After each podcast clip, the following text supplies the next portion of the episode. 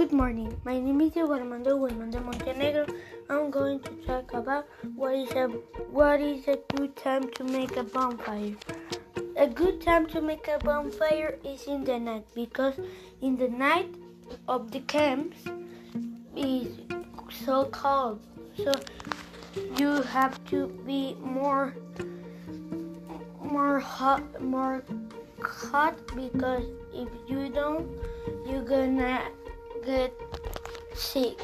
Now, the example of a good time to make a bonfire too is in the winter. In the winter, it makes so so cold.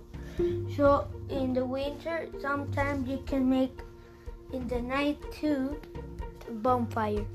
Thanks for your attention. Bye.